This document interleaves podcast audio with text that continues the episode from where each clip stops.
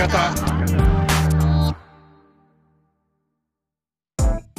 こんにちは。こんにちは。こんにちはオンラインミュージックスクール学ぶがお届けするアーティストの見方。今回はスペシャル対談第2弾。グローバルに活躍されているドラマーであり、ご自身のバンド、ポトメリでは、作詞作曲、ボーカルギターを担当担当されるという異色の経歴を持ち、学ぶではドラムコースを担当されている桃井宏則さんをお招きしております。本日もよろしくお願いします。よろしくお願いしおます。願いします。よろしくお願いしますはい。では今回三はい、うん3回目の対談ということで、また引き続きお話を伺っていきます。はいなかなか話が盛り上がっててこうあの俺ばっかりあの聞いてるのでちょっとあのうんうちのスタッフのあの、えー山田君が、まあ、ドラムをやってるしで、えー、と中野さんもあのドラムをやってるということなんでなんかあの質問があったらちょっとはい、そうですね。あの、ええドドラムをやってい、今最近そんなやってないんですけど、まあドラムをややっていた人間としからちょっと一個気になったのが、その、まあプロの、さっき沢井先生の話もあったんですけど、ドラマを見ると結構いろんなジャンルで、その、例えばビッグバンドが叩けたりだとか、ジャズが叩けたりだとか、まあ幅広い、その、本業とは別のスタイルのドラムもちゃんとやられるっていうのは、あのあの、っていうような印象っていうか、あの、お話があったんですけれども、まあ、ドラマは、例えば、まあ、ロックをやってる人は、うんと、ジャズもどっかでやっておく必要があったりするんですかね。それはもうマストなんですかね。うーん、まあ、僕もそういう考えで、最初はロックとかがベースにありつつジャズをやろう、やるというか、こう知っときたいなと思って行ったんですが、あの、帰り討ちに会いまして、なかなかそういうくらいの、あの、気概だとちょっと通用しないところもあったんで、で、それで好きになってしまったら逆にこう沼に使って、ね、こうニューヨークでジャズをやるくらいまで行ってしまったんですけど、まあ、やれるならやれないよりはいいと思うんですけど、そうですね。なんかこう、特に今って、あの、どんどんこう、ジャンルの壁がなくなってきてるというか、こう、1個か2個のジャンルの音楽だけこう演奏できると、こう、仕事がなかったりも、多分昔だったらね、こう、ビバップ、えーできればいいとか、ロックが、あの8ビートがとか言ってたかもしれないですけど、今はもういろんなのやりますし、ジャズミュージシャンだってこう、いろんなね、あの、ロックアーティストとサポートしたりとか、まあ、ヒップホップやったりとか、こう、いろいろあるくらいなんで、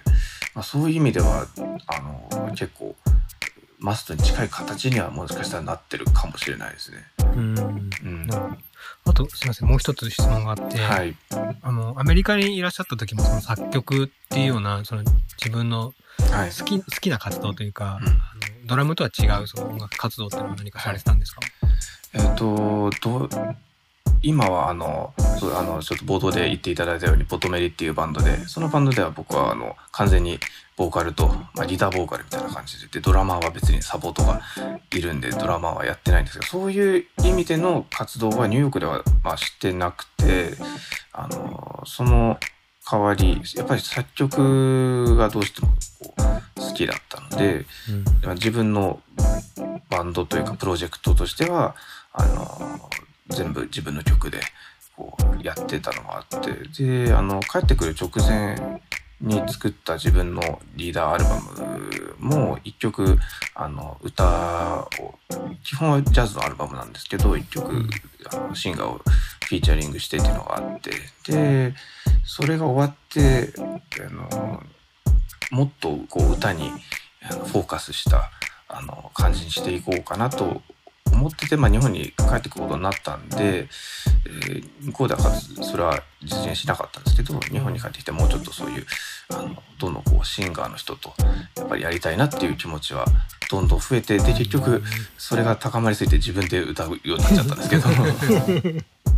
うんそんな感じですね。自分では、ニューヨークではまあ、そのドラムプラス、まあ自分の曲を作ったりとか、はいそういう感じではやってましたね。うん。ありがとうございます。はい。中野さんとかないの？あ私、私、そんななんか質問するような、あれでもないんですけど、私、あの、ジャズとか無知で、もう、ロックなんですけど、ロックが好きで、もう私も、あの、今、習ってる先生がいて、でも、この曲がやりたいですみたいな感じでずっとロロックを教えてもらってるっていう感じなんですけど、私結構その一つのことに固執してしまって、うん。その、やっぱりさっきももりさんがおっしゃってたように、今の曲っていろんなジャンルがこう入り混じってて、ですごいかっこいいなと思うんですけど、なんかそのまだロックが全然自分の中で、こう、なんだろう、うまく叩けてないっていう時に、なんかそれをこう突き詰めちゃって、私はだからその一個のことしかできなくなっちゃうんですけど、それをどっかで切り替えて、その自分が納得しないままでも、その他のジャンルに手を出したりとかしても大丈夫なものなんですかね？そうですね。まあなんかあの少なくともこうアマアマチュアの方であれば、はい。あの一つをこう突き詰めるのは全然いいいと思って、まあプロでも別にこう一つを突き詰めすぎればこうオンリーワンの存在になって、まあそういう人多分いっぱいいると思うんですけど、あのそうするとすごい存在にはなれると思うんですけど、あのまあこうなんていうんですかねやっぱりサポートをこうあのするとしたらこれをはできるこれはできないって言ってると、まあ、うん自分でその幅を狭めちゃうことになるんで、そういう意味で僕らはいろいろこう、まあ、あとは好きだっていうのもあってやってると思うんですけど、あの全然あのこう職人芸のようにこうロックだけっていうのでも全然、ね、いいと思いますし。うん。あの一つのことをやってきたえー人にはそれなりのこうなんていうんですかね一貫した強みっていうのは絶対あると思うんでもうあの僕もいっぱい生徒さんいますけどこういろいろやれとは一切言ってなくて、まあ、まずは一番好きなのをやってあのドラムとか音楽が楽しいっていうのが続くのが一番いいと思うんでそれから他のに興味があればまあ紹介しますよっていう感じじゃないですかね。うん。ありがとうございます。はいはい。えっ、と、ちょっと、あの、うーん、私からまあ聞きたいことを言うと、はいあの、まあドラマーってね、あの、音まあバンドで言うと、その全体の、このダイナミクスとか、全体のその方向性とか、それをこ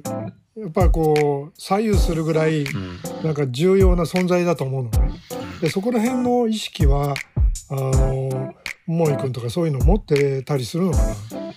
そうですね。もううん。まさにおっしゃる通りで、もうドラムが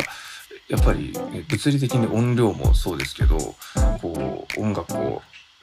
だよくもうん。できるし台無しにもできるえーので、まあ、それはこうリズムだけに関わらずやっぱりダイナミクスとかいろんな面で育ってるんですけどで僕のこう音楽を始めたきっかけもやっぱり音楽が好きでこういわゆるドラムがドラムバカじゃないですけどドラムが好きでっていうのではなかったんでそういう意味では最初から結構全体が好きっていうのもあってであとは僕が好きなあのドラマとかはみんなやっぱり自分でプロデューサー的なあの仕事もやってたりとかするんで、そういう面はあります。実際僕も結構プロデュース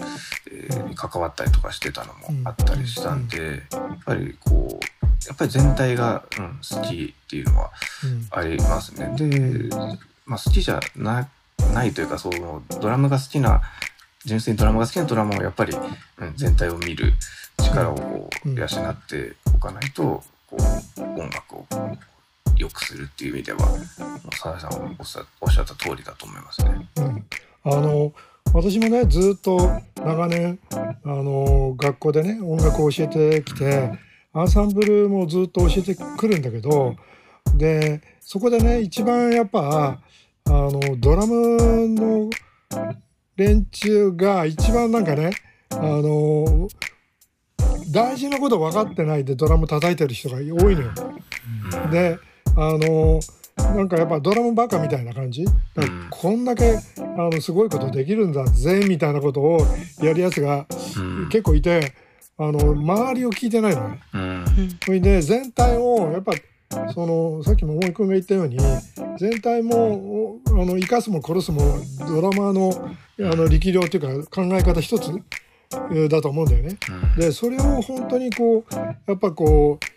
ドラムの人はドラムをやる以上にそういうことを考えていかなきゃいけないんじゃないかなって思うんだけど、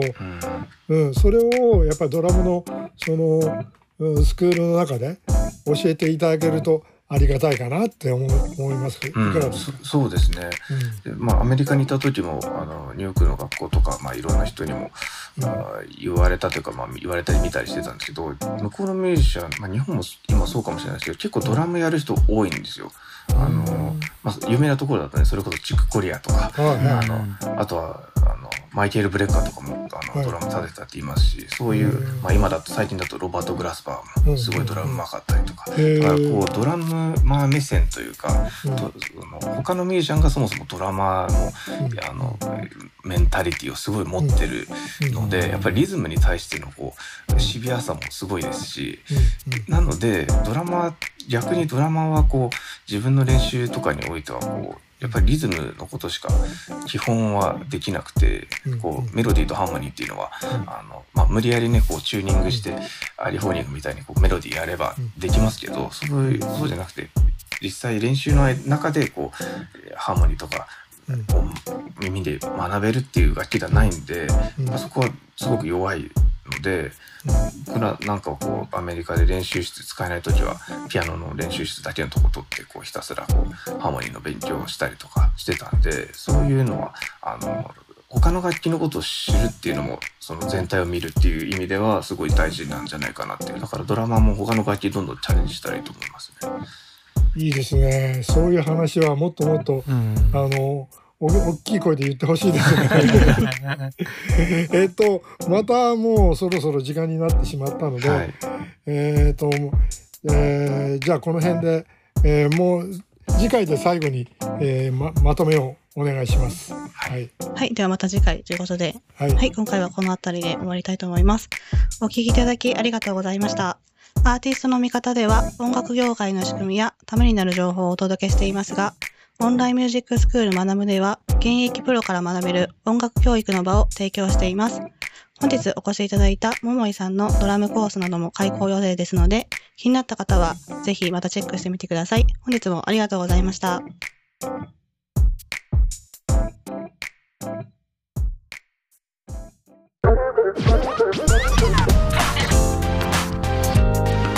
アーティストの見方